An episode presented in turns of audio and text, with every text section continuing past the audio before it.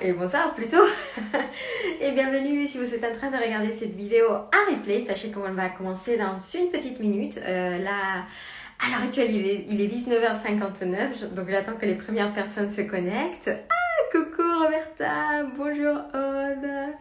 Bienvenue, bienvenue, bienvenue. Merci de nous avoir rejoints. J'espère que vous allez bien et j'espère qu'il fait pas trop moche chez vous. Enfin, je sais pas, ici à Toulouse, il, il y a beaucoup de vent. Donc euh, voilà. Et peut-être avant de commencer, on va, on va attendre euh, encore quelques petites minutes pour que les, les gens puissent nous rejoindre. Ben, n'hésitez pas à me dire comment ça va, comment se passe votre week-end. Et surtout, avant de commencer, donc aujourd'hui on va parler des Upanishads. D'ailleurs, je vais déjà, voilà, préparer. Euh, on va parler aujourd'hui donc euh, des Upanishads et peut-être avant de commencer, je voulais savoir euh, si vous savez ce que c'est, si vous n'êtes pas du tout familier avec ce, type de texte. Et voilà. Qu'est-ce que vous Qu'est-ce que vous en pensez? Est-ce que vous en avez déjà lu? Est-ce que ça ne vous dit rien du tout, les Upanishads avant, avant peut-être de vous parler complètement ou alors est-ce que vous êtes là juste en train de voir ce qui va, ce qui va se passer? Alors, entre-temps, donc euh, peut-être je, vous, laisse euh, quelques petites minutes pour, euh, pour répondre aux, aux questions. En tout cas, sachez que c'est mon, mon avant-dernière intervention avant la fin de l'année scolaire. voilà, donc ok, on découvre les Upanishads, super. Euh, à partir de la semaine prochaine, non, la semaine prochaine, je vous parlerai du tantrisme et donc forcément, ce sera du coup ma dernière, euh, ma dernière intervention ici et je voulais du coup prendre déjà quelques petits instants pour, bah, pour remercier Yogom, remercier Mathilde pour cette super initiative. Maintenant, vous avez à votre disposition pas mal de vidéos, de, euh, de, de, choses, que ce soit les vidéos euh, sur lesquelles on a échangé déjà ensemble ou des vidéos de mes collègues, euh, comme Vincent par exemple, qui vous a parlé de pas mal de choses. Il me semble que l'année l'année dernière, la semaine dernière, il vous a parlé de, du karma. Donc j'espère que c'était bien. Et bon, je vois qu'il n'y a pas forcément beaucoup de questions, donc on va peut-être commencer à parler donc des Upanishads.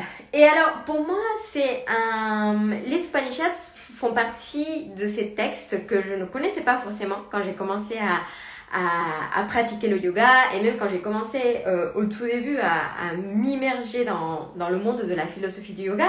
Et pourtant, et pourtant, je dirais qu'ils sont peut-être plus importants que les Védas comprendre notamment certaines notions ou certaines façons de voir le monde, certaines visions des choses qui nous parlent peut-être un petit peu plus. Euh, donc, euh, pour commencer, alors, les Upanishads. Sachez-le, il y a des gens qui disent une Upanishad, il y a des gens qui disent un Upanishad. Euh, les deux sont corrects de ce que j'ai pu voir. Euh, moi, j'ai plutôt tendance à dire un Upanishad, mais c'est peut-être parce que je ne suis pas forcément, enfin, je ne suis pas française d'origine, donc euh, je sais pas pourquoi dans ma tête c'est féminin. Mais bon, bref, euh, les Upanishads, ce sont des textes qui vont, qui vont venir après les Védas. Et ce sont des textes qui vont se poser beaucoup de questions, principalement des questions concernant cette notion du rite. Donc, je vous l'avais dit la dernière fois qu'on s'était vu, quand on a parlé des Védas, tu découvres aussi les super. Je vous avais dit quand on avait parlé des Upanishads, euh, des Védas, pardon, que à l'époque, la classe sacerdotale, ce qu'on appelle les, ce qu'on appelle les brahmanes, euh, était en train de mettre en place des rites de plus en plus complexes. Et parfois, il s'agissait par exemple des rituels de feu euh, où on sacrifiait parfois des animaux. Donc c'était c'était des, rites qui étaient relativement violents. Euh, parfois, ce n'était pas, il n'y avait pas que ça. Hein. Parfois, c'était des rites de feu où voilà, on, on, on offrait aux divinités ou etc. pour rétablir l'ordre du monde. On offrait des graines ou de la nourriture ou autre chose comme ça. Mais bon, bref, euh, il y a des rites par cette classe sacerdotale qui sont mis en place, qui sont de plus en plus complexes, de plus en plus pressants. Et donc, cette classe commence à avoir de plus en plus de pouvoir. Euh, donc, on commence à se poser beaucoup de questions. Et il y a des personnes qui vont partir euh, de la société, qui vont voilà, devenir des, euh, des sacettes de la forêt, qui ont pourtant suivi une, une éducation, qui font partie parfois de la classe euh, sacerdotale, de la classe des brahmanes, mais pas que. Parfois, ça peut faire partie aussi, euh, et il peut faire partie de d'autres classes, voilà, plutôt plutôt dans l'élite. Donc, on va on va plutôt être dans les dans les chastriyas, qu'on appelle la classe aristocratique, princière, euh, des guerriers, etc. Et ces gens-là vont commencer à critiquer le système qui est en place ces personnes, c'est ce qu'on fait, c'est ce qu'on appelle les, les traditions euh, de, des shramanas. Ils vont commencer à se poser pas mal de questions et surtout concernant donc euh, le status quo, ce qui existe déjà, et ils vont commencer à critiquer le rite. Et ils vont commencer à se dire que les rituels, notamment les rituels où on sacrifie des animaux, ne sont pas forcément la réponse. Et que pour aller chercher des réponses, une quête de vérité ou quelque chose un petit peu plus profond, il faut peut-être interpréter les Védas différemment. Donc, il ne s'agit pas dans ces Upanishads de contester l'autorité, on va dire, de ces textes euh, euh, qui par ailleurs, enfin des textes, des traditions ou des, connaissances qui ont été révélées, mais il s'agit plutôt de les réinterpréter. Et donc, ce qui va se passer, c'est qu'ils vont nous proposer dans ces textes des, euh, des rituels qui sont internes, internalisés. Donc le feu va devenir une métaphore, le sacrifice va devenir une pratique qui sera internalisée et je pense que là ça commence à nous parler un petit peu plus par rapport à nos pratiques, par exemple de méditation, de contemplation, etc. où on essaye de chercher quelque chose à travers donc notre monde intérieur ou grâce à notre monde intérieur. Ce qui est intéressant dans les Upanishads, c'est que on va voir apparaître des notions très importantes pour euh, pour certaines traditions, mais très importantes aussi, je pense, si vous avez déjà lu par exemple la Bhagavad Gita, des notions comme Atman et Brahman. Parce que face à la question ou face aux questions que se passe-t-il après la mort ou euh, quelle est notre vraie nature, qui suis-je, euh, les Upanishads vont trouver des réponses du style, voilà, derrière tout cela ou après la mort, il y a une essence euh, qui est immortelle, intemporelle, universel qui se trouve soit à l'intérieur de nous, Atman, mais il y a aussi quelque chose de extrêmement transcendant, quelque chose qui est un absolu, quelque chose qui n'a jamais qui n'est jamais né, qui n'est jamais mort, mais qui transcende le monde. C'est l'absolu. Et ça, c'est ce qu'on va appeler le Brahman. La question et la relation entre Atman et Brahman viendra peut-être un petit peu plus après dans notre texte. Mais typiquement dans la Bhagavad Gita, on peut notamment, il y a beaucoup de traditions qui se sont amusées à, essayer d'interpréter quelle, était la relation entre ces deux concepts. Mais voilà, ce sont deux concepts qui vont, qui vont apparaître et c'est pour ça que c'est super intéressant au niveau euh, de lire et, et d'étudier un petit peu ce qu'il y a à l'intérieur des Upanishads. Pour moi, ça fait partie, je dirais, c'est, presque les, les Upanishads qui sont l'origine, ou presque les Upanishads qui vont commencer à nous... C'est les bases, en fait, pour moi, de tout ce qui va venir après et de tout ce qui va... tout ce qui va se passer après dans le monde de la philosophie du yoga et des philosophies, voilà, qui vont, euh, des différentes écoles qui vont se créer petit à petit.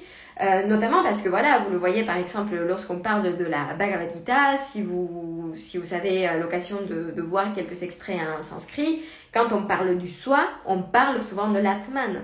Euh, on fait référence à cette essence. Parfois on va parler du soi individuel, enfin soit voilà de, de, façon vraiment commune, mais parfois on va vraiment faire référence à ça. Et la Bhagavad Gita va faire référence à, à Brahman aussi, à cette, euh, à, à cette notion de l'absolu. Euh, voilà, donc euh, c'est, c'est quand même des, des, textes qui sont extrêmement importants et intéressants. Sachez qu'il y en a plusieurs. Donc quand on parle des Upanishads, on va reconnaître en fonction des experts, en fonction des traditions, entre 11 et 14 Upanishads principaux ou Upanishads majeurs. Et surtout, c'est dans les Upanishads qu'on va retrouver quelque chose d'absolument incroyable, qui est l'image du char. Et ça, on va le trouver, oui, coucou, on va le trouver dans, sa, dans un Upanishad, dans une Upanishad qu'on appelle le Kata Upanishad, euh, dont l'histoire est très sympa, très cool. Mais je ne vous raconte pas l'histoire aujourd'hui, je voulais laisser un petit suspense parce que j'avais quelque chose à vous présenter et vraiment ça me tient à cœur.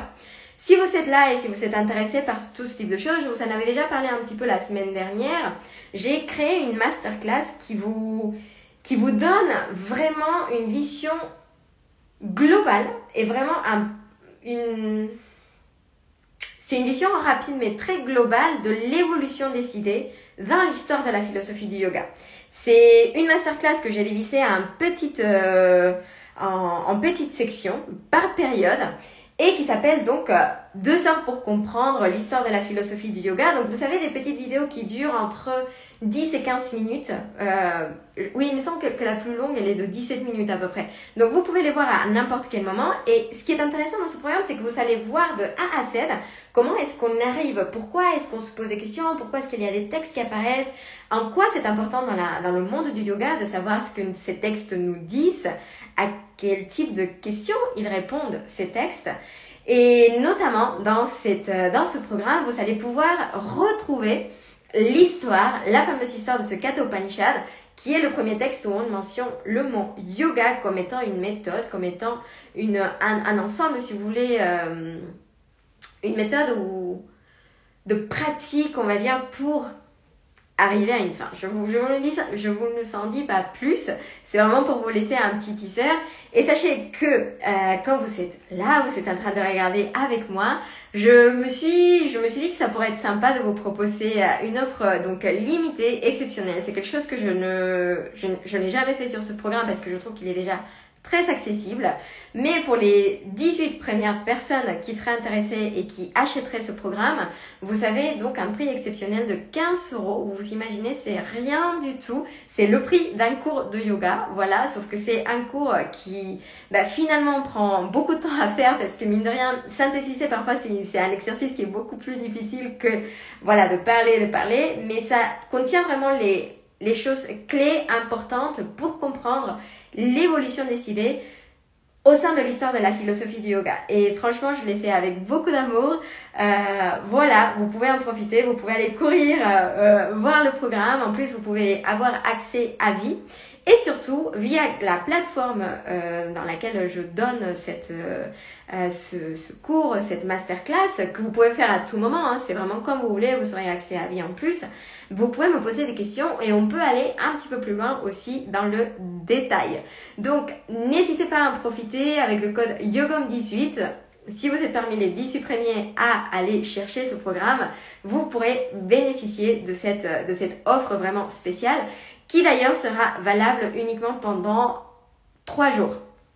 Voilà, je pense que oui, c'est ça, jusqu'à euh, la moitié de la semaine. Donc, euh, franchement, allez-y. Euh, je suis toujours ravie d'échanger avec vous et, et, je suis super contente en fait de, de, pouvoir vous offrir quelque chose comme ça parce que en plus je sais que dans nos vies on n'a pas souvent l'habitude on n'a pas souvent le temps. C'est plus c'est plus ça. On n'a pas souvent le temps de euh, de se pencher sur certaines choses et tout alors que là vous pouvez le faire voilà en 10 minutes vous vous pouvez voir un thème et puis continuer et, et voilà. Donc si nos discussions vous sont plus jusqu'à là euh, si depuis janvier vous aimez euh, autant que moi échanger autour de ces thèmes, ben, n'hésitez pas, allez-y, franchement, euh, voilà, je vous encourage, moi j'adore ce petit programme que j'ai fait pour, pour vous.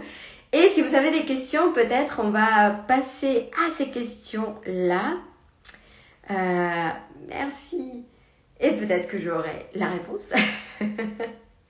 J'espère. Je redis et je redirai toujours, hein, je ne sais pas tout et je suis loin d'être une experte sur euh, pas mal de thèmes. Euh, c'est un vaste monde, celui de la philosophie du yoga, mais si je peux vous aider ou si je peux revenir après euh, vers vous pour vous donner plus de clés, plus de réponses, ben, ça serait vraiment avec plaisir. N'hésitez pas d'ailleurs si vous avez aussi des questions après coup. Je suis toujours ravie d'échanger avec vous.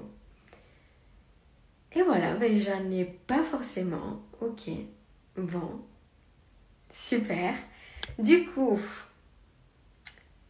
s'il n'y a pas de questions, la semaine prochaine, alors c'est intéressant parce qu'on a commencé à parler aujourd'hui des Upanishads, la semaine prochaine on va parler du tantrisme. Euh, on a beaucoup d'a priori sur ce thème-là, donc euh, franchement ça va être super intéressant et j'espère pouvoir vous donner un petit aperçu de ce qu'est le tantrisme. Et surtout, ça sera donc ma dernière intervention de l'année scolaire ici. Donc, euh, ben, je vous attends euh, nombreux, toujours à la même heure, vous savez, le dimanche à 20h. Et sinon, ben écoutez, je vous souhaite une très belle soirée. Euh, bon courage du coup pour les orages. et la semaine pluvieuse qui s'annonce, mais il y a plein de choses à faire quand, euh, quand il, fait, il fait ce temps-là. Enfin, moi j'adore bouquiner, je suis vraiment un chat d'appartement de toute façon, donc euh, vous pourrez... Moi je suis toujours ravie d'être à l'intérieur, mais... Mais écoutez, je vous souhaite une très belle semaine. Je vois qu'il n'y a pas de questions, donc je n'ai qu'à vous dire à, à très bientôt et prenez soin de vous. Gros bisous